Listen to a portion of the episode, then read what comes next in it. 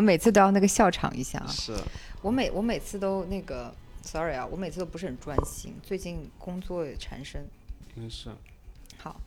我跟大家，我跟我跟我跟大家说，没跟你说。哦哦哦，已经已经进去了。对，大家好，大家好，欢迎来到可以谈，好，我是布。我是唐双。呃，嗯，你要今天要怎么开场？今天怎么开场啊？今天我其实今天是一个非常临时的状况。对对，就是我我那个我的一位良良师益友，难得进城。你的良师益友是谁？我的良师益友就这位啊。哦，这位在我面前戴起了墨镜。对，就是他是估计是这个安娜 Winter。我觉得这个这个这个当这个开机键摁起来的时候，就好像突然间在这个房间里面出现了很多无形的听，就是观众啊，我就感觉我靠，这个蛮神奇的。就突然间觉得，哎呀，怎么回事？你就感觉对着空气，好像在对着很多人在说话，我就觉得我他们在哪里？就是他们在哪里？就这帮人在哪里？是还没介绍这个，已经开始讲话了哦，会不会有空调声啊？啊？不会，应该不啊会。，OK 嗯，好，今天我们就来介绍我们的好朋友。对，陈轴，对，是一个电影导演，也是一个艺术家。对他，他身他他现在这副腔调，就是拿着我给他特意泡的马黛茶，为了配合我最近的博尔赫斯阅读，然后再戴着这个墨镜，然后微微的点头的样子，确实很有导演和艺术家的风范。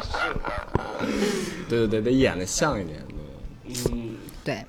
那今天是很临时要录这个呃节目，然后因为陈轴呢，他是住在非常遥远，离上海大概车程两个半小时的崇没有没有误解了误解，一个半小时。啊，黑子跟我说两个半小时。堵车的时候吧。好吧，就是一个半小时的崇明。那呃，布就跟我说，很突然的陈州来找他，于是我灵机一动就说，哎，那我们要不要拉他来聊一个我最近就是一直在思考的一个东西吧，嗯，就是清简与孤独的生活，哦，是，就是自我选择的清简与嗯，与相对孤独的生活吧。我觉得这个因为因为大家会觉得孤独是一个贬义词嘛，对吧？会吗？negative 的，我觉得，嗯因为我觉得大家可能，至少我看我观察到很多人其实都在花很多的力气去逃离孤独。嗯，是的，摆脱孤独对嗯，对对对。好，那我们先介绍一下嗯陈轴现在的一个生活状态，好不好？就是为什么要找他来聊这个这个这个话题？嗯，哎，所以你是什么时候搬到崇明岛的来着？呃，我在崇明岛待了也有，我去年就疫情之前，疫情之前我搬到崇明，就是我把上海的房子都退租了嘛，然后搬到崇明，然后就疫情了嗯，哦，所以所以很久了。但是我搬到崇明的时候没有，就还没有找到房子嘛，我找房子花了大概五个月时间，嗯，然后装修房子又花了好久。其实我正式的，就是在崇明住自己的房子也就不到两个月，嗯，呃，那是什么契机让你搬离了那个？上海。对，你之前在上海是住在那个市区吗？我在上海住过四个地方，就是我在人民广场住过一阵，然后在那个那个法租界住过一阵，然后在定西路住过一阵，然后就跑到新庄住过一阵，反正就越跑越远就 对了。然后最后最后就去崇明，嗯嗯嗯，就是什么契机？我觉得这个契机还是说，就是想要想要最原初的那个契机，其实很简单，就是要想要让孩子在乡下长大，孩子多大？三岁。嗯，三岁的小孩，三岁的娃。嗯所以当时其实完全是为了就是小孩可以有也也不是，就是就是其实没有什么完全为了什么事情这种这种说法，其实他就是就是就是我能想起来的一个比较明显的一个原因是这样，但是很多事情它都是有无数的原因组成嘛，就是我在。就是你比如在新庄也已经待的差不多了，然后那个房子住的也够了，然后，对，然后还有就是我有一年时间都没有在那个房子里面，就是有二零一九一八年还是一九年，反正有有差不多一年时间我都在出差，所以我就空交着那个房租，我就觉得没必要。就是反正吧，诸诸多原因，这些都就是都是一些就是综合的原因导致我去。嗯，对。但是为什么会选择崇明呢？为什么会选择一呃、孩子？孩子他妈是崇明人嘛，哦然后就是孩子也要在那边念书。嗯那呃，现在就是你从市区搬到崇明，感觉生活上有什么不同吗？呃，有，那肯定是基本上就是完全不同的生活。就农村的生活，它就时间有一个有一个最大的不同，就是那边时间比这边长。就那边一天，如果你说城里的一天是二十四个小时的话，那边应该有四十八个小时，哦那么长，对，很长。那你你一天能做嗯比城里多很多的事情，你你每天就就就日出而作，日落而息是吗？差不多。差不多吧，啊，就是也没有息的时候，息就是就日落也不西，日出而也不做，所以它会对你的生活方式有一个改变吗？很大的改变啊！就是你比如说我，就是你起来有时候你想要打扫房子，从楼上打扫到楼下，你可能一个早上就没了。哦，你是一个什么样的房子啊？可以给我们介绍。这是一个二层的宅基地，然后就是楼上一层大概一百来平，然后你加上楼下一百来平，然后还有个大院子还没有弄，就是就是事无巨细的啊。反正我觉得比城里过的要，就是有一种过日子的感觉。我记得你看就是还那个房子还没迁的时候，我去看那个时候前面还是一个玉米地，啊，对，自己的玉米地，是的。然后旁边就是一条河，嗯，哇，那你真的过上农耕生活了。你有种玉米吗？呃，我们不打算种，我们就是种，就是种点草吧。对我我会就是很好奇啊，就是一个年轻人，然后决定就是因为我们都知道为什么现在年轻人这么九九六这么苦，对吧？上年轻人，你你是年轻人，是年轻人，就是就是大家都想过上城里人的这种哈嗯生活，就是貌似对吧？你你你在城里有车有房，有个相对体面的工作，然后你那个周末去，就我我也我也我也想要这样，但我就是做不到嘛，就是我没这个能力，我只能我只能退居 农舍。所以 所以你是那个被城市化逼退的对对对淘汰者。绝对是逆行者我从第一天来就已经被淘汰了。那你你从他，因为你从北京搬到上海那个时候，就越来越多的人搬到上海来，嗯，对。然后那个我然后我然后我就逃离了。对，然后我问那些搬到上海来的人为什么，他说因为北京都说因为北京清理低端人口了。对对对对对对，我就是那种第一批的被清理的低端人口，那你你是那种逃来的，你还没赶上那个时候就来了。还没有赶上清理的时候，是吗？对对对，你自觉自发的认为是的，我自己是自我阉低端人口。割了一下。那你觉得这种呃生活就是给你自己带来的感受有什么不同呢？呃，我想想啊，嗯，呃，我特别喜欢安静嘛，我喜欢安静。就是有时候你在农村、在乡下生活的时候，那种静是会让你觉得你自己在一个空旷的宇宙里。这么说不是夸张啊，就你比如说你晚上，晚上有时候我就就跟我朋友一块在厨房里聊天的时候，你会什么声音都听不到，后半夜。就是连虫叫的声音都没有。然后，如果在一个寂静的夜晚，也没有风声的话，就是你会感觉外面是空无一切的，就是你会觉得好像你在宇宙的你在宇宙里面，就你你你你觉得你觉得外面是什么都没有，然后你只是在一个宇宙的一个房间里面，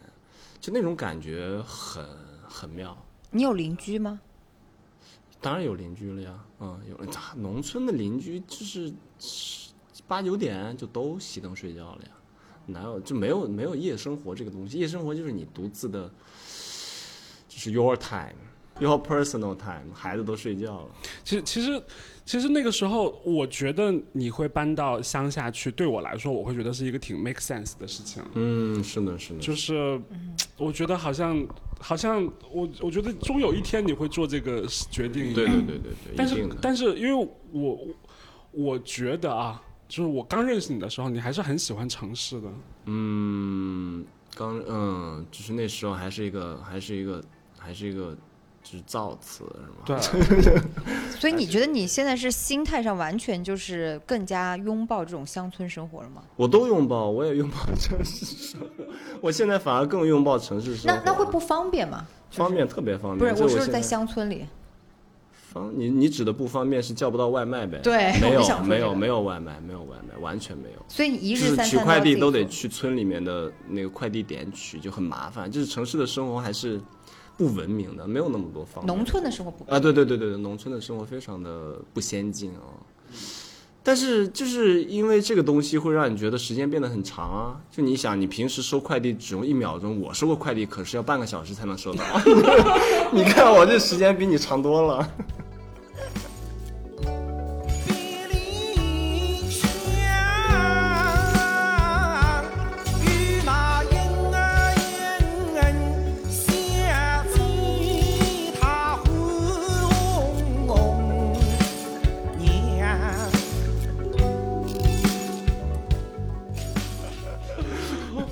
我其实哎呀，那个时候你们刚搬去的时候，小雪也就是他太太，就是还说让我去乡下跟他们一起住，然后或者说我也在乡下找个房子搬到崇明去住一段时间。我一想到一种生活我就受不了，什么生活？就是半夜突然烟抽没了，或者是你突然想要吃一个什么东西，然后没有便利店。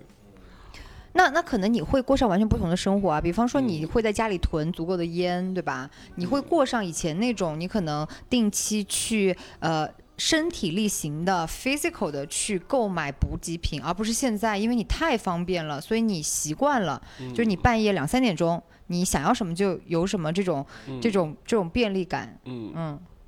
我记得那个时候有一次我去大连，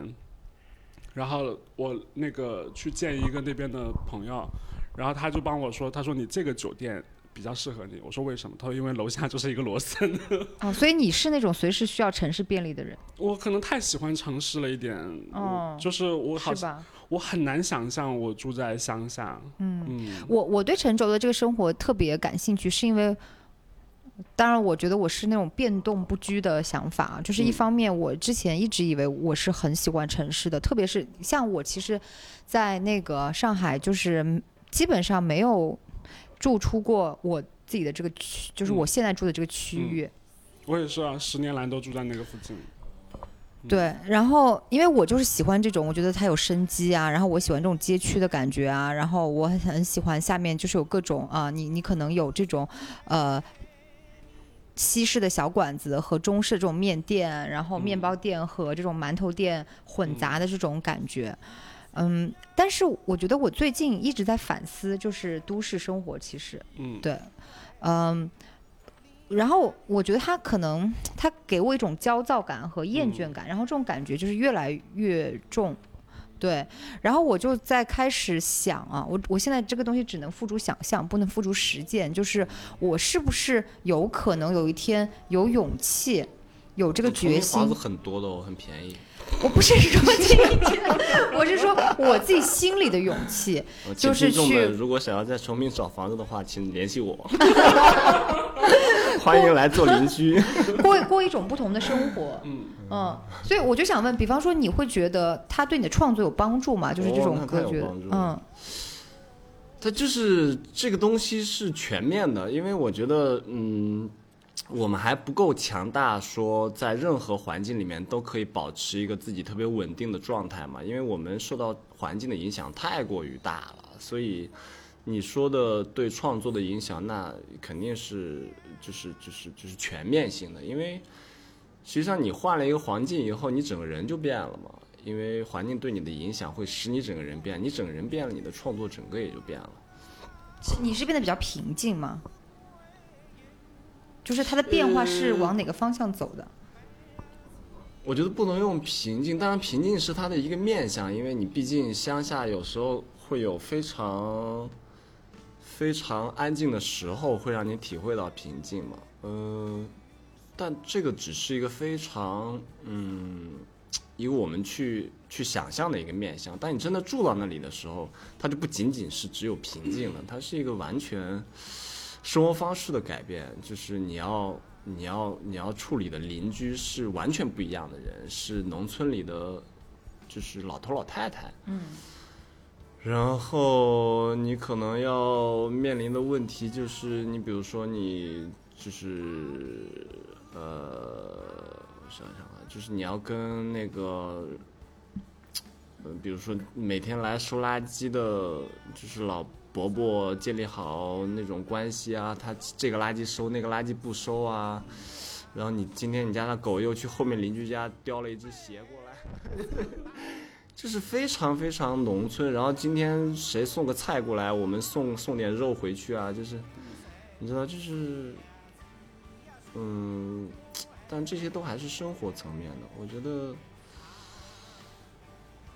哇，我现在还挺难说用非常简要的方式去把它给提炼出来，因为我毕竟也才住了不到两个月嘛，我也没有完全沉浸在那个农村生活。不过你刚刚说到的里城市的这种感受，我觉得反而我去了农村以后，因为我基本上我隔一个礼拜我都会来城里住住个三四天、五六天的，然后。所以反而我觉得我对城市比以前更有好感了，就是因为这个这个也很简单，就是，哎，都这。样，跟人也是这样，近则生厌，远则生厌。对啊对啊，就是你吃一个礼拜素，你在吃肉的时候，你会觉得我靠，这肉太好吃了，但就是 不一样。你吃一个礼拜肉，你觉得我操有点恶心了嗯。我我可能会有这种想法，就是我我最近就是在想，我们的城市生活很多时候就是真的是靠这种大量的消费和购买，以及无意义的社交，然后嗯来构筑一个你认为就是好像你的安全感、你的嗯价值来源，或者是你的你的一个热闹，然后。我有时候就是我不知道，可能是我年纪到了，就是有时候我会觉得有一种空虚感，对，啊，是不是啊？嗯。我其实，哎，我最近我是一直都住在城市里，然后我是目前没有任何一个念头是觉得说自己有一天会向往乡村生活，呃，但是我在城市里也过着隐居的生活啊，就是也不太社交，然后就是能不去的活动都不去，然后在家里面看书，但是还是我觉得城市就是可能城市在我心里依然有一个强大的魅力，就是可能嗯。它向往着，它它可能代表着一种创造力，一种就是不停的运运作，然后就是你可以，其实你是可以和这个东西保持距离的，但是当你想要的时候，好像你随便你出个门就有书店，我很难跟他保持距离，我就是住在杜甫的对面，我连下楼倒个 垃圾、买个水都有人叫我进去喝酒。你知道吗？昨天啊，OK，需要一个面具。昨天晚上发生了一个什么事情？昨天晚上本来我们不是要录音，后来不是没录吗？然后你啊、你去去赴约了之后，我就去 Avocado Lady 去买了一个咖啡，然后在 Avocado Lady 的旁边的一个面包店，有一个很帅的白人的啊、年轻男子坐在窗边，然后他在写东西。然后写写写，说他在一个本上写写写写的时候，他就开咬那个笔杆，然后就抬头看我，哦，然后抬头的时候就看到了我，然后给了我一个特别灿烂的微笑，特别特别灿烂的微笑。然后我我那一我那一瞬间心就，你知道晴空万里了，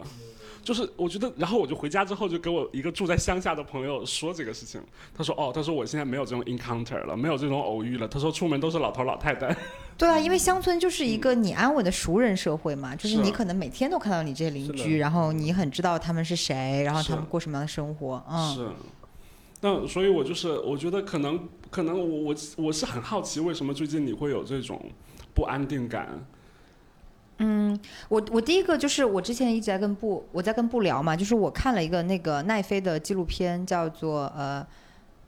叫做什么 我忘了，反正就是说呃 minimalist，min minim minimalism less is now。对，就是他说的是呃极简主义。其实极简主义的生活方式，现在在国外其实也是一种新的潮流吧。我觉得嗯我我我其实我暂时不能判断，就是它是一种，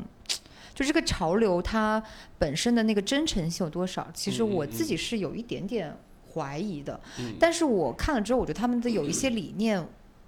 我也是认同的。嗯，就就是是我打断一下，是就是极简主义的生活是什么样子？其实我啊，其实这个东西西跟农村生活就呃，农村和城市是没有关联的了。啊，嗯，然后它其实就是说，你尽可能的少消、少购买、少消费，啊、嗯少拥有物品。嗯嗯嗯。但我会想到农村，只是我觉得这个东西，其实你联系到你自己的一个 mindset 的话，我觉得它是相通的。嗯嗯。因为，因为你，因为我们就是生活在一个你被鼓励消费，然后你被鼓励拥有，然后你被鼓励用物品 来证明你自己的一个一个年代嘛。如果你就是主动的跟这种价值观和跟这种生活方式割裂，对我来说，跟你从农村主动的撤回乡村，这个本质是差不多吧？其实我去了农村以后，我就是就是就是大大大的刺激了我的消费欲，展开讲讲。因为就是你在乡下拥有那么就是相对比较大的一个房子以后，你就是很想把它填满啊，你觉得哪儿都挺空的，然后你就你就得到处买东西把它填满啊。刚刚我们录之前，你还在说你在北京住那个房子里面对，我受不了了呀，对，就是太满了，受不了了。所以，所以你太满受不了，你的方式不是说那是多少年前的事情，我早已经忘了这个难受的感觉，所以我应该我我现在正在再次经历这个把它填满，然后很难受的这种感觉的过程。对，就是我我我其实我觉得我来说这个东西啊，这这个是很很很没有说服力的，因为我在、我我不知道陈轴啊，反正我跟布相比，我肯定是比布爱买东西多了，嗯、以及我比他拥有更更多的东西吧。是然后，嗯、但是我我是确实在常常想这件事情，因为嗯我也觉得，就是我最多的多的东西就是两样嘛，一个是衣服，一个是书。嗯呃，然后呢，我就觉得我我就是为了放下这些东西，然后我就必须得要搬更大的房子，然后呢，很多东西，特别是衣服吧，我我我我购买它的时候，我都用一套那种很华丽的说辞来说服我自己，我跟自己说这是为了我的收藏，但是其实呢，你就发现根本就不是这样的。因为你你你只是把它放在一个角落里，然后你可能再不会看它，哦，对，它并不是一个什么真的收藏。然后，嗯呃，我觉得它真的收藏是什么呀？真的收藏啊，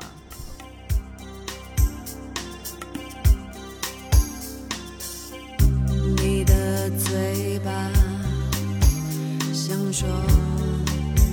什么？我的耳朵想听什么？你的嘴巴想说什么？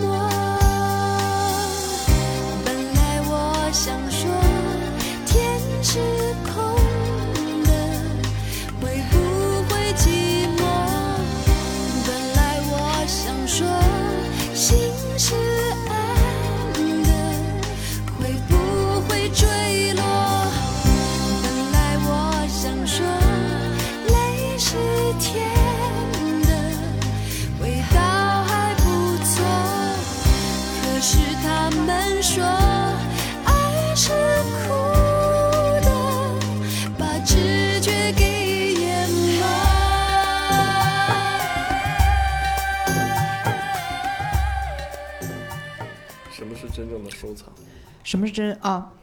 那个你这个爱剪进去剪进去，就刚刚断了一下，不好意思，因为我享受了城市生活的便利，我叫了一个外卖咖啡和面包。我觉得就是说，它可能是给你的，就是带来一些真正的意义的吧，和价值的东西吧。嗯，就是它能够抚慰你啊。嗯，我我记得我们在那个瞬间也是被抚慰。，对，可是它不能持续多久啊？那什么事情能持续那么就比方说，我觉得有一些事情它是会很有意思的，像我和布之前一直给大家推荐那本书，叫做《观念的艺》呃，哪个观念碰巧的杰作？呃叫做碰巧的杰作。然后里面呢有一章呢，嗯，其实对我影响蛮大，然后我印象非常深刻的就是说，普通人也可以通过他的一些行为，然后变成生活中的艺术家创作。那么他就说了有一个呃老头吧，在美国的吧，嗯。他就是收集灯泡，收集各种各样的灯泡。在他死后，他的女儿帮他做了一个灯泡博物馆。然后我我觉得、哦不不是，是他是个牙医，然后他的啊对对对。他的地下室是一个灯灯泡博物馆，嗯，就是牙医是他他的工作，但是那个博物馆是他的 passion，是他的热情。然后他可能经常看着看着病就要去给人家开个门说，好，我带你参观一下这个博物馆。对，嗯，就是，当然了，我觉得你也可以把服装啊什么什么变成你的收藏，或者真的变成一个。但是我我我至少就是我如果反省我自己，我可能是对于物的拥有的那个欲望是嗯大于就是我我我给它 label 的那个收收藏嗯那个那个、价值对对对反馈。对。嗯那就是说你你为了就是放置你的欲望，嗯然后你为它要付出的代价，还有还有就是，我觉得当你有太多东西的时候，有有的时候我会有点焦虑，可能。嗯，对，就是、嗯，那肯定的呀，肯定会有焦虑。对，所以我就开始想说，那如果你拥有一颗一千万的钻石，那你就焦虑疯了。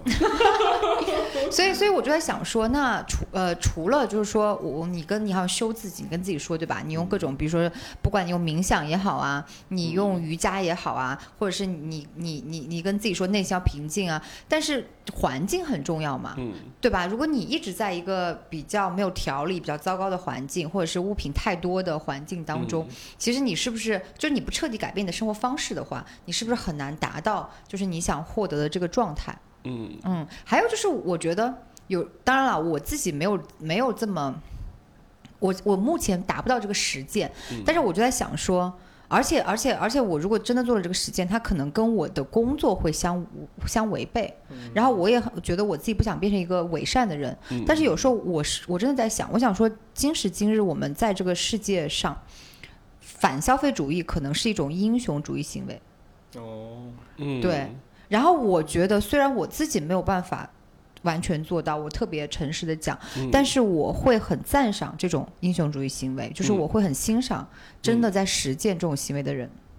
嗯，哎，其实，嗯，我就是反消费主义是英雄这个事儿，我还得消化一下。就是，但是你刚说到收藏这件事情，我会想起一个特别有意思的一个一个一个作品，就是那个伊夫克莱因他当时做的一件关于收藏这个概念的一件作品，我觉哎，他得做了什么？基本上就是把收藏这个概念，我觉得说的非常透彻的一个、一件作品。就他当时已经很红了嘛，对啊是一个大师，然后呢，就有很多藏家想要买他的作品。然后呢，就有一个藏家就很有钱，就说我想要一件你的作品。他说哦，好的。他说那你星期六来桥边与我相会吧，你带上。你带上一块全就是就是大拇指这么大的一块金子过来啊！我的这件作品要这么贵啊！然后就是他们相约周六就在桥上见了，然后那个那个那个那个人就来了嘛，那个藏家带了一块大拇指那么大的一块金子来，然后就说我已经把这个金子带给你了，你把你的作品给我吧。他说好的，你把作你把金子给我吧。然后他拿到这个金子以后，他说我现在把这个作品给你，然后他就把这个金子丢到了河里。哇哦，哇，真的啊、听上去像个段子。嗯，这就是伊夫克莱因一件关于收藏的作品，我觉得非常的透彻的解释了你到底在收藏什么。其实以前我们俩聊过那个，聊过那个 Tino Seagal，就他也是他的作品也是很、很反这种收藏的，因为这个艺术家是一个就是怎么讲，他的作品是表演的，嗯就比如说在你就是你去一个商店，然后这个商店你走过那个门的时候，突然有四个人。围到围到你身边，然后再开始大喊说：“This is so contemporary, contemporary, contemporary。”这是十分当代的，这是十分当代的，然后一直在大喊，然后可能三个三个循环之后它就结束了。然后这个他这个作品怎么收藏呢？就是比如说你花十万欧元，你可以收藏到一个他的证书，这个证书是一个许可，就是他允许你在家里面表演这个作品。其实就是你收藏了个空的东西，是一个很像的事情，是不是？对，嗯嗯，对啊，我觉得就是说。我我就很喜欢这种艺术家也好，或者是呃就普通人啊，那不一定一定要是艺术家，嗯就是能做一些事情，可能打破现在我们跟这种物品的或者跟拥有的这个关系。嗯，你想，如果伊夫克莱因在的话，你会收藏那样一件作品吗？我我可以，我可以帮他，我可以帮他做这件作品哦。如果你们想收藏伊夫克莱因当年这张 这件伟大的作品，请来联系我，带上一颗，带上一颗手指般大的 这个金子，来农村找我，我家旁边有一条河。对，就是现在，我觉得所有东西都变得太轻易了。像像像我我我看到，嗯，就是包括大家可能购买艺术品的方式啊，包括大家购买时装的方式啊，购买各种东西的方式啊。嗯然后我们不是之前我们没有录之前，我还在说嘛，就是有的时候我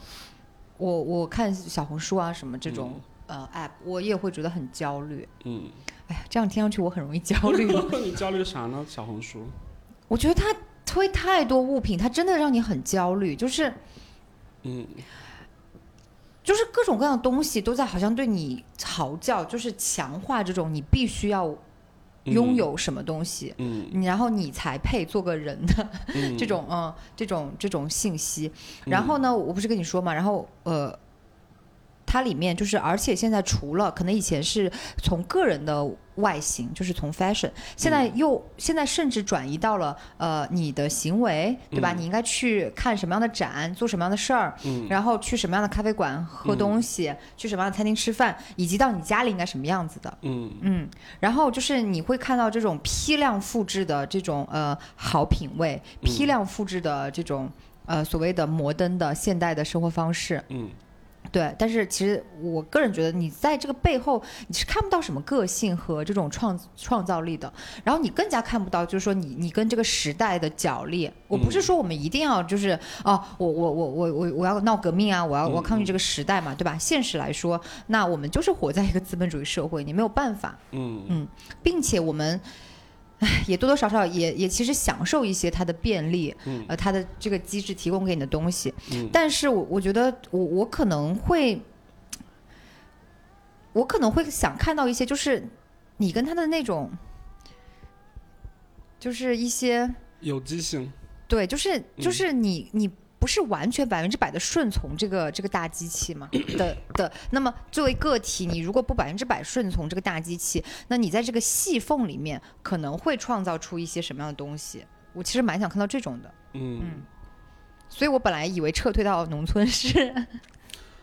嗯，他他的家还，但他的家一直都是很有他的风格的。嗯，我觉得这个，我觉得这个问题是这样的，就是呃，其实其实呃，我一直觉得，呃，消费这件事情，或者说呃，传媒，或者说广告，或者说呃电视剧什么之类的这种，就你你景观的世界，总是他没有办法真的告诉你说什么样的生活是好的生活，但是但是。如果是这样的话，就卖不掉东西了。所以它会有一个机制，是它告你如告诉你如何假扮有一个好的生活。就比如说你选择什么样的衣服，你选择什么样的家居，你选择什么样的职业，然后你看什么样的书，然后你就好像可以假装你活在某一种气氛里。他可不会把这个真相告诉你。他要是告诉你，那他就还挺厉害的。就是如果一个 LV 的包打一个广告说，哇，这是一个 LV 的包，我们用了非常高级的蛇皮，但实际上它只值两百块钱。嗯 就是你想，就虽然我们造的这个东西看上去非常非常的牛逼，你可以实际上你拿到是一个成本两百块钱的一个包，但是你你要你要假装它可能值五万块钱。嗯，如果他这么打广告的话，我觉得还挺棒的。是，就是所以所以才会有更多的什么附加价值，讲故事，然后用各种各样的东西叠加在那个上面是，的，是的，让你以为它是一个好生活的象征。嗯。他那其实也确实创造了一个好生活呀，嗯，就是好生活嘛。是 是。哎、啊，我我我采访一下，那艺术家觉得好生活就是什么样？是什么样的？就你个人而言，呃，我此处我突然没有，等一下我 Q 一下。此处我突然想到了，就是嗯我们现在简直就像是在在那个座谈会，就是围绕陈嘉映老师的一本书，叫《何为良好生活》。大家不是都要我们荐书吗？那我推荐一下啊，陈嘉映老师写过《何为良好生活》。我觉得好生活就是，其实其实我也我也我也会想说，就是我不知道我是真想还是假想，但是我还是会想说，就是如果我有很多的钱，我可能也会去买 LV 吧，就是不是 LV，LV 是不是我不知道啊，就是 LV 是不是品味差了一点？啊，挺好的，我也买 LV 啊。那就是我我可能也会买 LV 吧，如果我很有钱的话，就是。但是我会很，但是我会我我觉得关键的那个点就在于，就是我觉得有钱花，然后消费也不是什么，也不是什么问题吧。虽然我嗯觉得这个这个我这个这个这个这个 LV 论点可能会就是不是特别的政治正确啊，但嗯是我觉得关键在于就是有一天你，就是有一天你你你就是你你可以买 LV，但是有一天你突然间你破产了，你买不起 LV，或者你的 LV 破了，你买不到第二个的时候，你到底会怎样？LV 跟你真的太不搭了，跟你的脸。对，其实有时候我就会觉得我应该就是。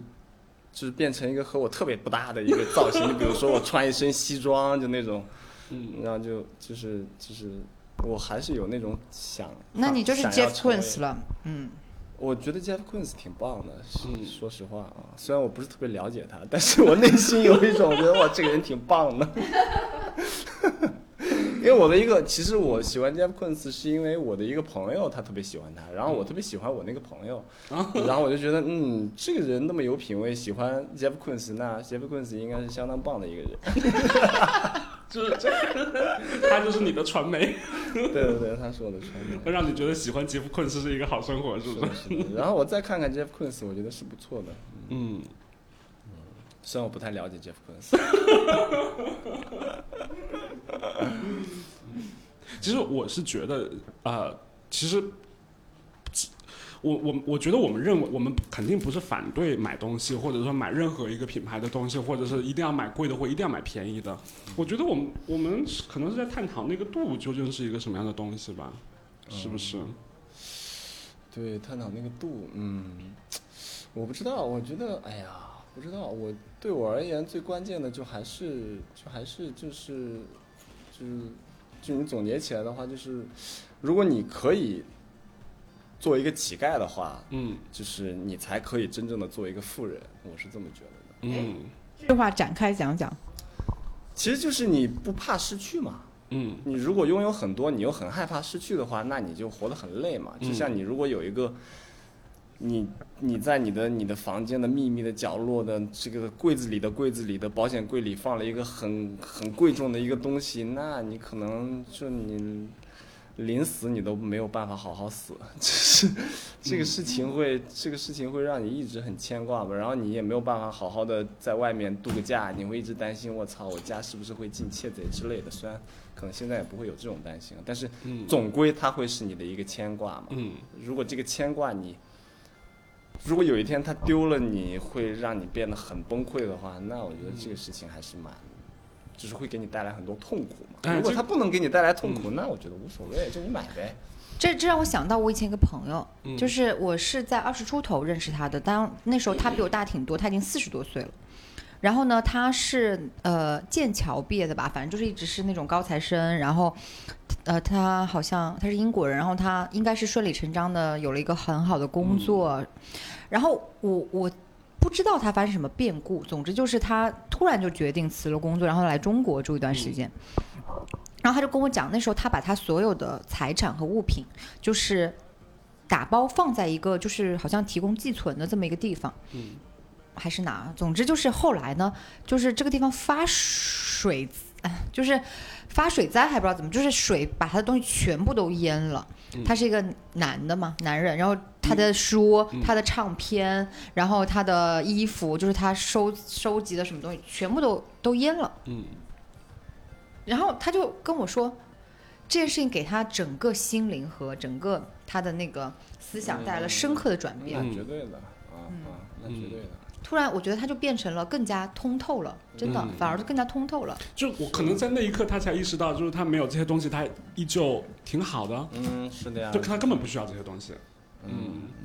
但你刚才说那个东西，就好像是，我觉得，我觉得可能失面对上失去一个东西，或者说面对你不能够永恒的拥有一些东西，那就是一个很难受的事情。比如说我最的，我最容易，我这个恋爱脑，我最容易想到的就是，当你谈一个恋爱的时候，你你总在想说，哎呀，这个会不会有一天他就跟别人跑了，或者有一天会不会别人来跟你抢这个东西肯？定会的呀。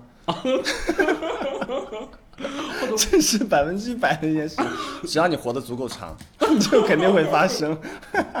对，或者是，或者是，哎呦，那个这么这么那个那个木心的那首诗里面怎么写啊？说一那个从前一切都很慢，一生只够爱一个人，那个是不是假的？我我我是不白这首诗的，我觉得这首诗他说的是一生只能够爱一个人，肯定是说爱自己吧？You keep on waiting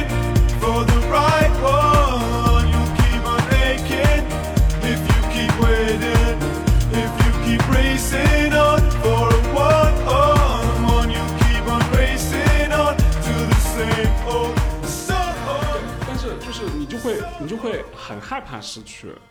嗯，反正或者我啊，我就会我就会一想到说要失去，我就算了，不要不要这个东西了。哦，那你挺厉害的。我我我反而不是觉得这个东西让你很害怕失失去，我觉得大家害怕失去的不是。就是让我觉得有时候觉得购买或者物其实没有这么大意义，反而是其实你想想看，你害怕失去的不是这个东西，如果它能够被更好的东西取代，嗯是我眼见的，包括我自己有时候也是，就是我会，我现在有时候会扪心自问，就是这个东西到底能给我带来抚慰吗？嗯就是除了我拥有它那一刻，我我的满足感和我的这种爽感，嗯真的就是呃，包括就是 Netflix 这个里面这个影片里面嘛，然后呃。可能是有两个好朋友，然后他们创了一个这样的机构，在宣传这个理念吧，极简主义生活。然后当中的一个人就说了一段话，我当时觉得说的还蛮对的。他就说，呃，他去母亲去世的时候，他去帮他母亲处理家里的东西，就发现他妈真就是有超多超多超多的东西。嗯然后呢，他去他妈的那个卧室，就发现他的卧室下面有整整几箱就都没有开封的箱子，然后打开一看，就是。他的东西就是他，嗯、小时候的考试的卷子啊，可能、嗯是不是考试卷子？就是作业啊，然后他的画的画呀、包括照片啊什么的，然后就是回忆嘛。然后，但是他当时就说，他说他后来意识到，但是他妈就是他妈是想保存一部分的他，嗯对吧？因为他早就离家了，自己独立生活了。嗯但是他就说，可是他突然意识到，这些箱子他妈这么多年都没有开封过，嗯。就他妈不需要通过拥有这些物件来保留一部分的他，嗯。就是他是他妈的儿子，就是他们俩之间的情谊什么的是存在的，而且是他们俩之间发生的事情，这种回忆嗯。才是他妈拥有的一部分的他。嗯。然后我我就真在想这件事情，比方说我会想到哦，一些人送我的东西，或者是我购买过的一些东西，嗯。然后我就有些东西它。我当然不会把它放在我我那个每天都可以看到的位置，然后我甚至都不会拿出来，嗯我甚至有时候都忘了。嗯然后我就在想说，那是这个东西真的能给我抚慰吗？嗯它可能不能。嗯就比如说，是一个男朋友跟你的关系能给你抚慰，还是他送你的东西能给你抚慰呢？我相信就是我觉得，我觉得他，我觉得物质不是绝对的不能抚慰你，我觉得他只不过他就是怎么讲啊，他那个衰变的比较快，就是它很快就会丧失掉了那个抚慰感吧。我猜，就比如说很简单的一个东西，我特别喜欢某一个作品或者某一个东西，当我拥有它的时候，我是很快乐的，我是很满足的。但是，一年之后我在看那个东西的时候，它已经那个魔力已经不在了吧？对，嗯，就就是可能只是比较容易，当然我我不是说我完全就是说嗯说让大家不要购买什么，因为我我还是一个我还是一个真心会欣赏好的物件的，然后我也希望我可以拥有一些好的物件的人。我只是觉得现在这个消费社会它有一点过度的去美化这种东西，比方说大家说到独立女性对吧？就说哦，你可以自己。呃，有一间自己的房子，然后你有自己的东西，就是它其实现在我们这个社会的很多舆论在用这种你对物品的拥有去取代你跟人建立真正的情感。我觉得这个这个这个倾向，我觉得是挺危险的。嗯，就是我觉得它不是在让让人就是学会真的怎么面对孤独感啊，或者是嗯面对就是嗯嗯，就是内观自我哦，而是用这种很浮躁的东西去去掩盖人真实的情感需要。嗯，嗯，会的，嗯，是会。情感，我觉得，我觉得是这样，我觉得情感很难。啊、你有一个真心的朋友也很难，你有一个爱你的爱人也很难，你有一个理想的关系，无论是什么关系，友情、爱情、亲情都很难。但是你和物的关系就会相对比较简单吧？对，因为买东西很简单啊，嗯嗯对吧？就是买东西很简单啊，嗯所以我觉得这个是错的，错误的，嗯。嗯，简单是错误吗？简单不是挺好？不是因为你，因为这个东西是不可能去取代的，嗯，对，它只是一种。所以为什么我觉得当代社会有很多痛苦的人，其实就是因为你们被骗了。那比方，就那或者这样说吧，我觉得，如果你你真的能被鼓励投射到另外的地方去，嗯呃，比方说，我我随便瞎说哈，嗯呃，我我刚刚你不是我们在聊那个陶瓷吗？嗯就是你不是说啊，因为我我可能觉得我建立跟人的关系很难，然后呢，我去购买啊，我喜欢陶瓷，我购买一堆，我觉得这个东西可能是没有办法取代的。但是哎，如果我发现我喜欢做陶瓷，嗯 然后我就去做它，我可能把我的这种。就像叶嘉莹投入诗歌一样嘛，嗯就是用诗来保护它。那我觉得，如果你能用你的创作，或者是用一种，就是这种来保护，呃，嗯或者是来来来，我就是创造一个这样的世界，然后把你自己放置在里面。我觉得这种可能是一个方式吧。嗯嗯，就购买肯定不是方式，嗯，购买和拥有物件肯定不是方式。嗯嗯，我不知我我我我我有点我有我我就是对就是你刚刚说的那个，我觉得这个收藏一个东西，或者说你买东西，或者是你打造，总结起来讲就是你打造你的空间嘛，是吧？你打造你的生活的这个场嘛，嗯你，如何打造这个生活的场？嗯，我觉得就是去制造，就就就就就就你比如说你刚刚说的那个一个一个一个妈妈，就是把他孩子小时候的东西藏起来，虽然他可能十年也不会打开看一次，嗯但我觉得那个东西意味着一种真实吧，就对他而言，嗯就是当他想起他孩子小时候的时候，他都是脑子里面的一些虚幻的回忆嘛。嗯但如果没有那些东西来确认他的这个回忆的话，实际上那一个东西就变成了虚无缥缈的东西。他需要那个东西来确认，OK，这一段过去是真实存在的。我觉得嗯它有很多是一种确认，包括你买很多的东西是对自我的一种确认，就是 OK，我从这个身上，从买的这个东西上获得了一种对自我的一种确认，就 OK，我拥有它，它是真实存在的，我是拥有它的，就是这种确认。但实际上，这种确认，这种对自我的确认，嗯，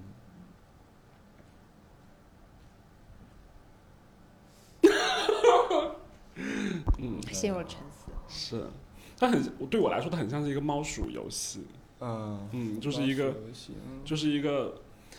呃一个猫抓老鼠，嗯，就是你总试图用一个物去确认那个自我那个鼠的存在，但是那个鼠其实就是你不停的，你要不停的在这个游戏里面，嗯嗯嗯嗯对，就是，就是这种对自我的确认，实际上是一个很大的一个话题和一个比较底层的一个话题，就是说，你到底确认的这个自我是什么东西，嗯嗯是吧？你确认的这个东西是什么？是我的财富，嗯是就是我买了这么多东西，我来用这些来确认我的财富，然后嗯确认我曾经的财富，确认我未来的财富，确认我在别人面前的财富。嗯然后，但是这个东西，这种确认，就是要谈这个就，就就就就你必须得谈，就是，因为这个这个肯定有一天会崩塌的呀，就这种嗯确认。嗯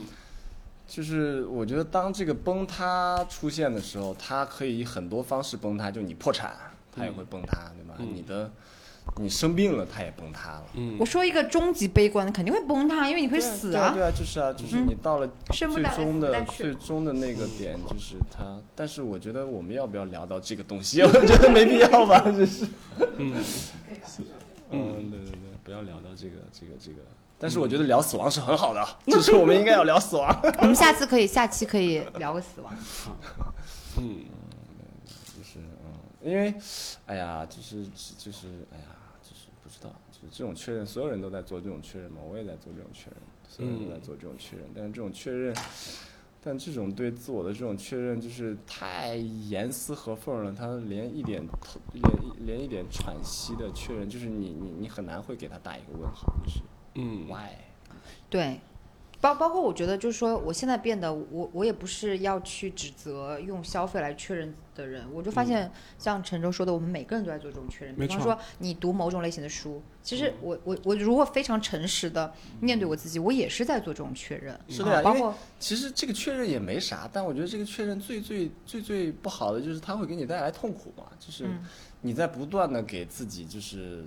就是划清界限嘛，以至于你你的生活空间其实变得越来越窄，就是你做了富人以后，你就做不了乞丐了，你体验不了乞丐的生活，嗯对吧？你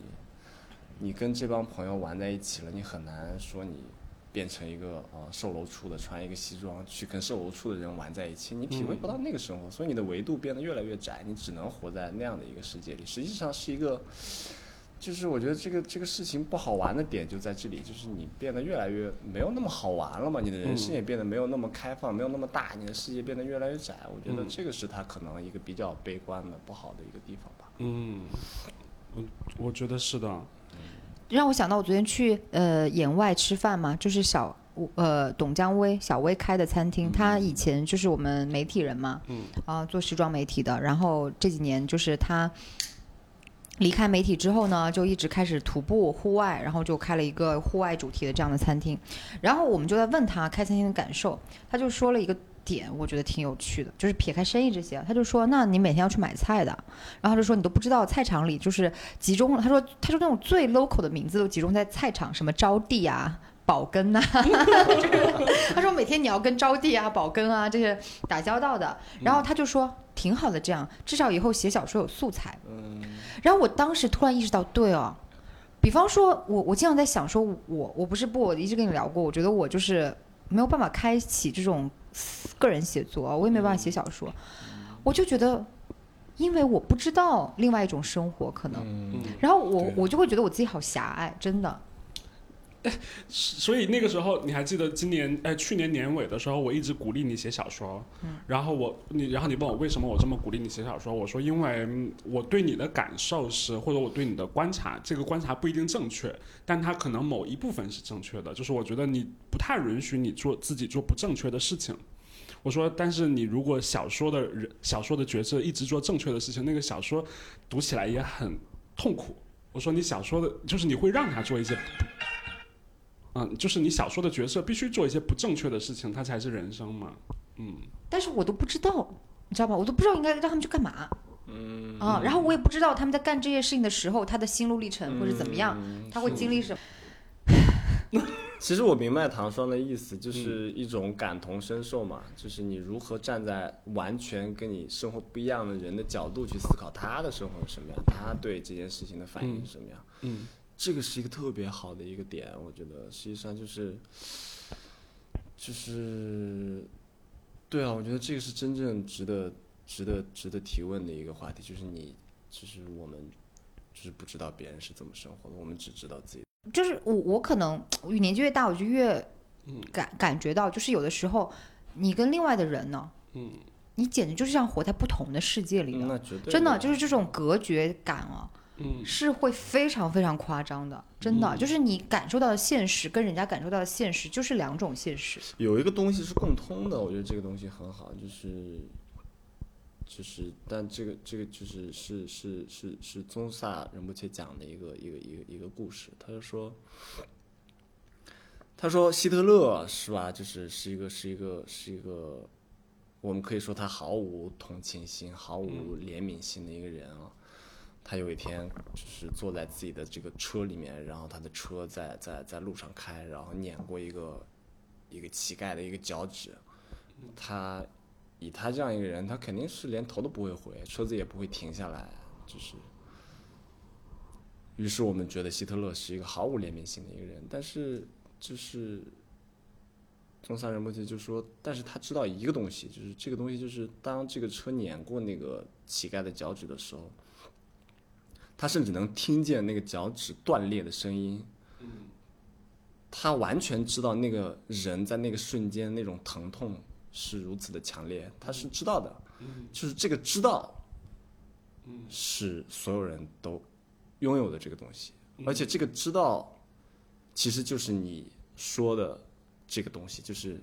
你你说你写小说的时候，你不知道那个人是什么处境，实际上你是知道的，你知道，因为当这个你小说里这个人脚趾被碾过去的时候，那种痛你是知道的，你是知道的，这个东西是非常非常深的一种共性。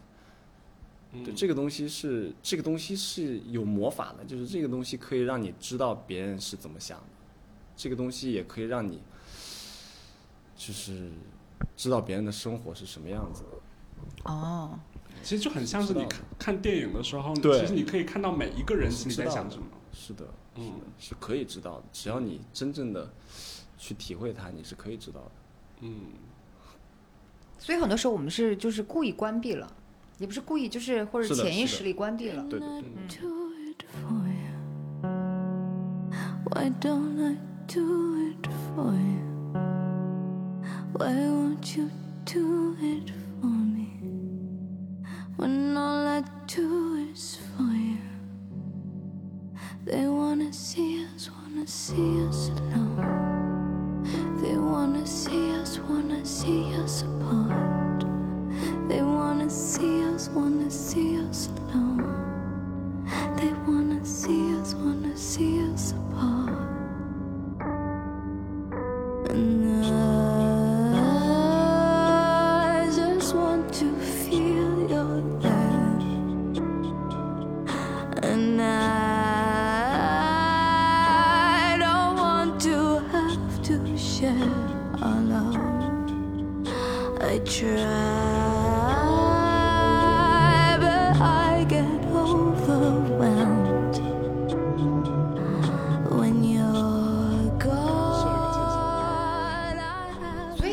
我我我现在就会可能有意识的去想说，呃，不要设这种。你知道以前特别是媒体，你很喜欢 label 一群人嘛，什么鸭皮啊，或者怎么样啊，就是这群人就必须是什么样的生活方式，去哪里呀、干嘛呀，呃，看什么样的书啊，想什么样的东西啊。然后我我现在开始觉得他的狭隘和，就是以前我我我我我可能也是这种很热衷于干这种事的人，我现在开始体会到他的狭隘与虚无，真的，嗯嗯。嗯，是的，是的，是的，是的。嗯，我我们我们从乡村生活，所以，所以就是那这样说吧，就是我的目标可能不是搬到乡村去，但是我们可以去体会一下乡村生活，嗯，对吧？呃你不是不真正住在那里，你去那旅游的话，你也你你可以住一个月啊，一个月但那不是你的家，哦嗯，一个月也是流浪，还是不一样，对。但我是觉得啊，但也没必要你非要去体会那个，就是在哪安家，就是这这都嗯无所谓的一件事情。我是觉得那个怎么讲啊，像啊、呃比如说，比如说我们有一些朋友，他们就很勤奋、很努力，然后呃，或者是比如说，嗯有人会提醒我你应该怎么怎么样，你应该多做这个事情，怎么怎么样。但是我我我我觉得我没去做的原因，就是因为我没有感受到那个内在的那种冲自发性。那种冲动，嗯，啊我觉得其实其实我我是好奇你，你难道感受到那种冲动是想要逃离这种城市生活吗？有一点，但是我觉得我可能不是说真的厌倦城市逃离，嗯。我是可能美化了一些郊区生活，就是是他对我的一个诱惑。嗯，对对对对对，你美对化了郊区生活，我美化了。嗯。就是我我美化了那种啊、呃可能他呃，你你你就是因为你的天然的地理位置，让你可以自然的减少一些社交，以及就是你可能有更开阔的空间。我指的不是说。一定是你自己的私空间啊，包括就是外面的啊、比如说你有树林啊，就是你不用现在特意找一个周末出去什么什么露个营，或者是去自然，就是你就住在自然当中，嗯这种感觉，嗯，我我觉得我美化了它。嗯就是你美你美化的部分是存在的，你只是忽略了它。辛苦的部分。对对对，嗯是的，是的，你美化的部分是绝对存在的。嗯，是，就去年我最最痛苦的时候，跟我的朋友们倾诉，我说：“哎呦，我这个这个爱一个人啊，痛的不行。”然后那个事情过后啊，我的朋友就是就回回到回过头跟我讲说，他说其实那个时候我特别羡慕你，嗯，特别羡慕你在那种爱一个人那种丰沛的那种状态你那个朋友是我吗？对，就是就是可能很多吧，比如说像兔比啊、什么 JT 啊这些，就是他们都会说他们 I'm so jealous of you，他说我太嫉妒你了，你有这种体验，这种那种 like peak moment 这种峰高峰体验。我说你怎么不想想我那个时候痛痛苦的一个星期都起不来床呢？他说他说我回避的那个部分，我那个地方我听不见。他说你我就是想着你那美好的部分。但其实你还记不记得，刚才我们两个就在来糖糖家里之前，我们两个在说一个事情，就是每就是大家都活在自己的一个叙事里面，嗯，那肯定的呀。然后这个叙事呢，肯定是有你现实的部分，然后有有你向往的部分，然后你会很容易的沉迷在那个叙事里面。嗯那肯定。嗯，我觉得可能乡村对你来说就是一种叙事。对啦，但是你这种美少女才会沉迷，我不太会沉迷。我就是偶尔想想，嗯，我昨天还在看《水冰月》，对，我对我内心可能就是我就是那种很喜欢反观自己啊，然后就是可能我我会轻我会久不久可能会有意识的去否定一部分我我自己以前的认知。就是大家可能会觉得我是很固执的人，什么其实没有，就是我会自发的去否定一部分。哎，我觉得这个特别好呀。嗯，我那个时候看那个，呃，一个美国的作家叫 Andrew Andrew O'Hagan，他写那个 Miuccia Prada 的采访，然后就是他，因为他是个很好的作家，但他那个故事在我这里最动人的一个一个一句话是他写 Miuccia Prada，他说他说他是一个随时准备。被别人证明他是错的的一个人，哎呦，这句话我翻译的好拗，但大家明白我什么意思？嗯，我是一个随时被证明大家，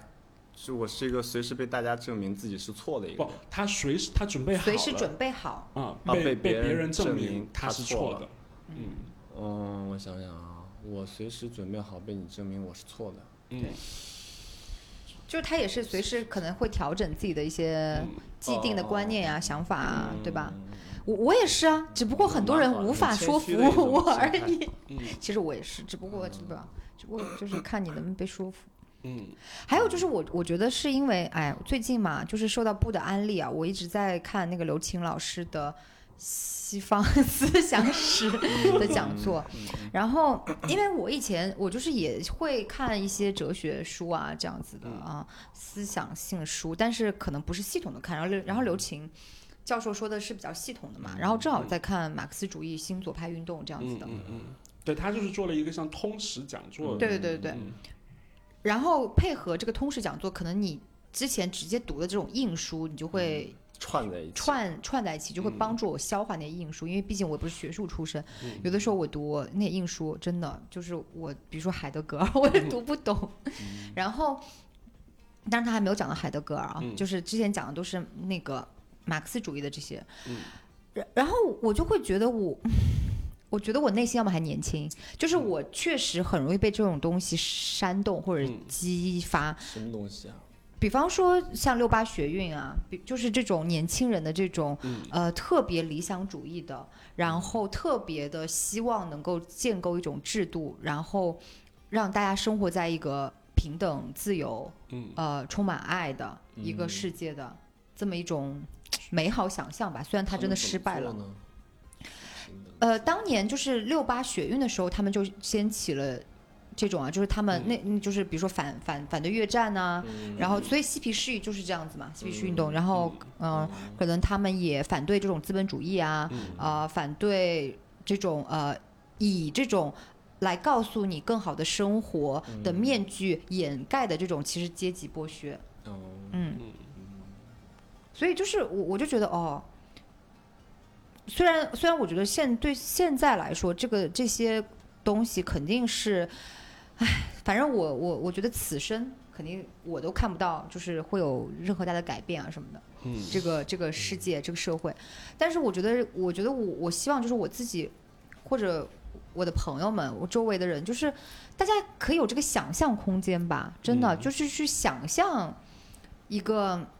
不是现在的媒体或者是现在的这个权力社会来告诉你的什么是。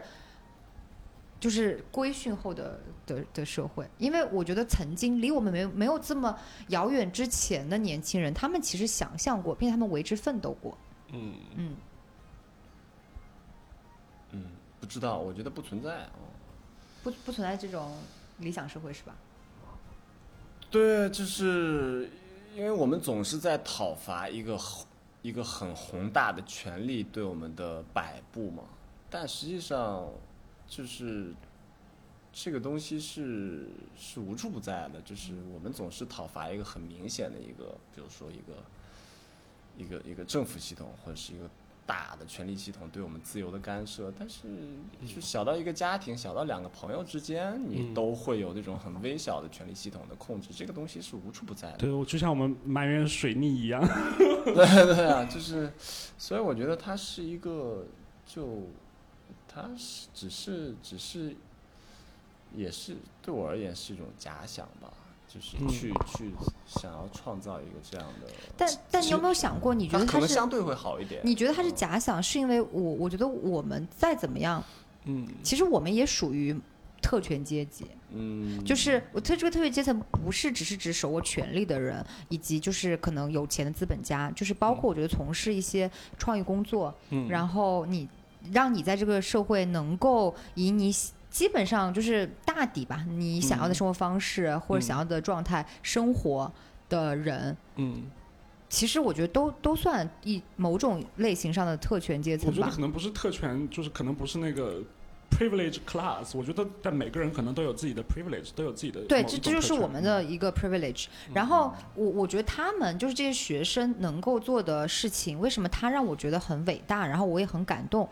就是就是像刘刘婷教授也讲了，这是人类历史上第一次，它不是因为阶级压迫产生的运动，就是以前你看到比如说农农民起义也好，或者法国大革命这种工人起义，都是因为这个阶层的人切切实实受到了压迫，他活不下去了，所以他就揭竿起义。但是为什么学运让人感动，年轻人让人感动？因为他们没有受到真的压迫，就是这个东西跟他对他生活没有这种影响，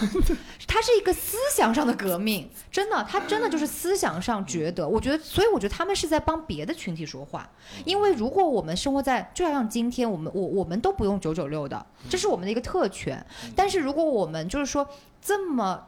不去反思这个制度，这么沉溺在当中，别人要九九六的，别人要去富士康工作的，然后来供给我们这个无止境的扩张的社会。就是我不是说我们现在要革命啊，就是也不大可能。但是我觉得我反正我一直觉得可能是要保有一点这种反思吧。我我很好奇，你刚才咋笑了？你在笑什么？发你发现了一个什么裂缝？呃，就是就是我在笑那个，就是呃，当我们的生活没有被压迫的时候，我们却揭竿而起这个点。嗯，他们就他们真的就是这样子的。当然了，他们的揭竿而起也分成很多种啊。所以我我觉得那个刘教授讲的特别好，就是也有那种比较荒唐的，就是靠抽抽大麻呀、have sex 啊，就是 过这种啊。你挺逗的，抽抽大麻你没有用英语 have sex，你 会不会被那个？然然后然后，但但是一另外有一群，他们真的是发表了宣言的，嗯哦，就是是经就是真的是正儿八经的有思想的宣言，然后有行动纲领的。我相信，我相信啊、他们发出那个运动啊或什么，一定是出于某一种可能是很抽象的痛苦，嗯他们一定是感到了这么痛苦，肯定肯定。对，但是我就想起那个什么，我想起那个时候我看那个，呃，《生理与哲学家》那个书里面，然后那个僧人怎么去描述什么是痛苦？他说痛苦是一种深层的不满足状态。嗯，那肯定的，有求皆苦嘛。是啊，但是我我我我也明白你说那个运动啊、revolution 啊这些东西，它有多么的那种有有煽动性，嗯但是我又又会想到，呃，我看切格瓦拉的故事的时候，我又会觉得这种煽动的悲剧性。对了，是啊，所以说嗯学生运动大抵最后都是失败的嘛。就是你你你想嘛，他说他要建立一个什么样的国家，他建立了之后，他又继续的革命，他觉得还不够好，他总是通过这种反抗的、对立的、暴力的方式去实现那个东西，但是那个东西究竟有没有？就像你说的，你觉得他没有这个东西，嗯，我觉得没有，对，我嗯觉得没有。但是我我也不知道为什么我觉得没有，但是我觉得他就是没有。但是我我自己的态度啊，我自己的态度是，嗯，我在哎呀。大家会不会觉得我真的是脑子他妈只想着恋爱啊？恋爱呢？我怎么觉得我们这期进入了一个茶水话？是茶水话。嗯，就是，呃，我我我小的时候是相信，或者说迷信，有一个东西叫做永远在一起。哦，然后，所以那个时候谁都迷信过。对，然后迷信过之后呢，我没有迷信过，啊，我真的没有。哦。那个，然后迷信过之后呢，当然分就是反正谈了一个恋爱之后，谈了几年结束了，然后特别特别痛苦，特别痛苦之后我就不相信了，我就觉得说没有永远了。嗯，然后那段时间我就特别虚无，特别特别 groundless，特别不知道自己在干嘛，然后随便谈恋爱。然后我觉得我是过了一段时间之后，我再重新看这个东西，就是永远对于这个东西的意义啊，这其实和你说那个什么学运呐、这他们的理想、他们的意志，对于他们这些东西的意义，对于他们的意义，就是我现在认为说没有永远，我接受了，但是我我希望有然后我希望它可以当做一种永远追不到的东西，就是我觉得如果没有那个东西，啊、就是你心里就是起码此刻我有没有一个可能性说你永远要和这个人在一起，或者说你不希望你永远和这个人在一起，我就觉得好像也没什么意思。但是我觉得有那个东西，你不执着它，它也挺可爱的。所以人的这个思维真的是细密到不行。你刚刚那个逻辑就非常的逗，就是我希望有一个东西，嗯，但这个东西是我永远都得不到的一个东西，就是，这个这个就好像是就好像是，但是你又希望那个东西存在，对啊，但你又想要得到它，但是你又知道它永远得不到，就没错是 人的心没错思真的是就是 utopia 怎么讲太？自杀性了。乌托邦啊乌托你怎么搞得像你在国外长大一样？就是对，就是我，可能这是我这是我的毛病啊。乌拉圭回来的哈，梵蒂冈那个就是乌托邦这个东西，就是你你你说你，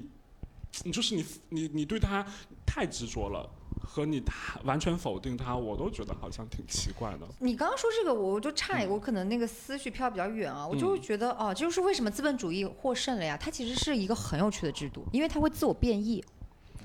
就是为什么说 说为什么共产主义失败了呢？它可能就是这种，我觉得 OK 就是这样，那这就是一个美好生活的纲领，对吧？大家就是要呃按需分配，就要怎么怎么样，这是一个定的。但是资本主义它是会变异的，嗯 OK，对吧？那你的工人不满意，好，那我可能给你创造一些这种上升的空间呀，我给你干嘛呀？就是嗯啊，你你们那个搞摇滚的、搞什么的，你们来反抗，好，我给你让你出唱片，让你就是嗯把你给收纳进来，对他把各种的。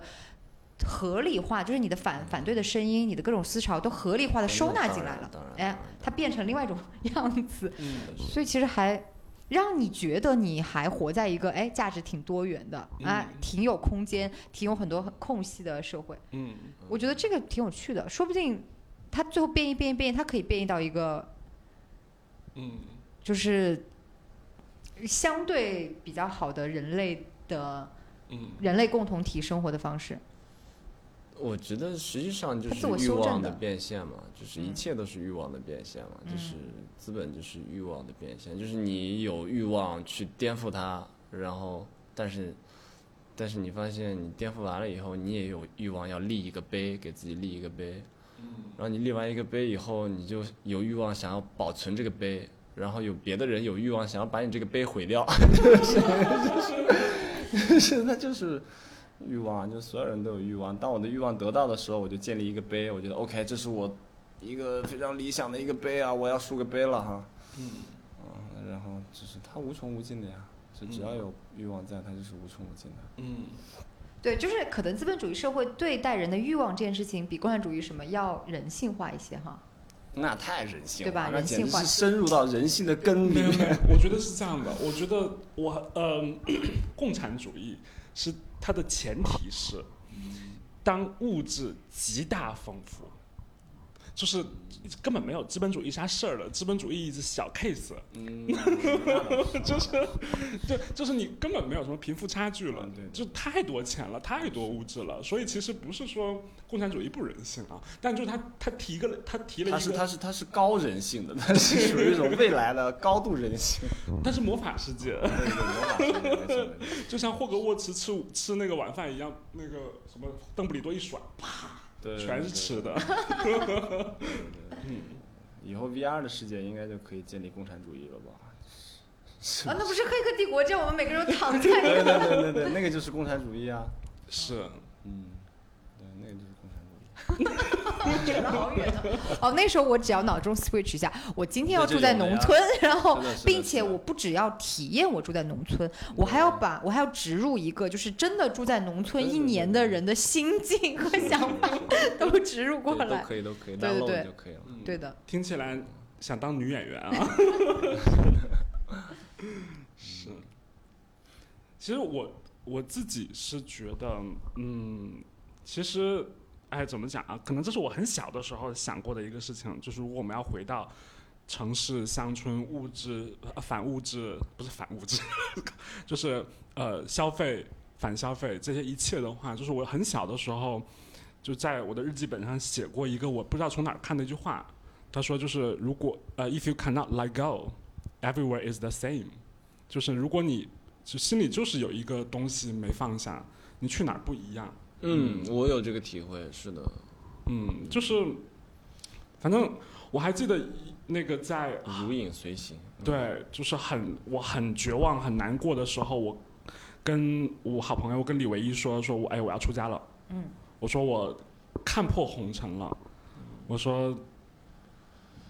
但他就指出一点嘛，他说你不是看破红尘了，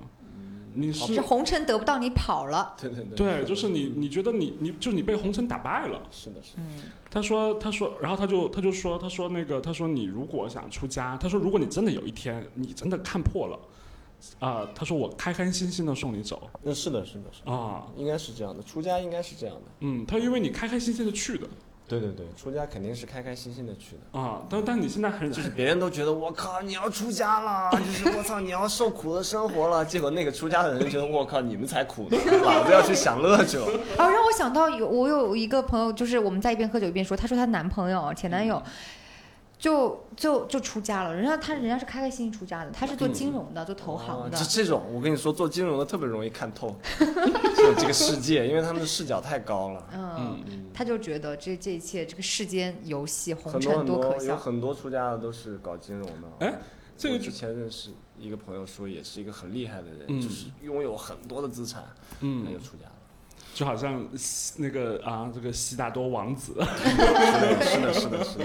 那个我就这个就好像《刀锋》里面讲的嘛，就他真的是经历了一切，就千帆过尽之后，他变成了一个 taxi driver，他就变成一个出租车司机，但他但他呃，其实，在那个书的一开始，他说他说嗯，哦，刀锋是这么一个设定？对。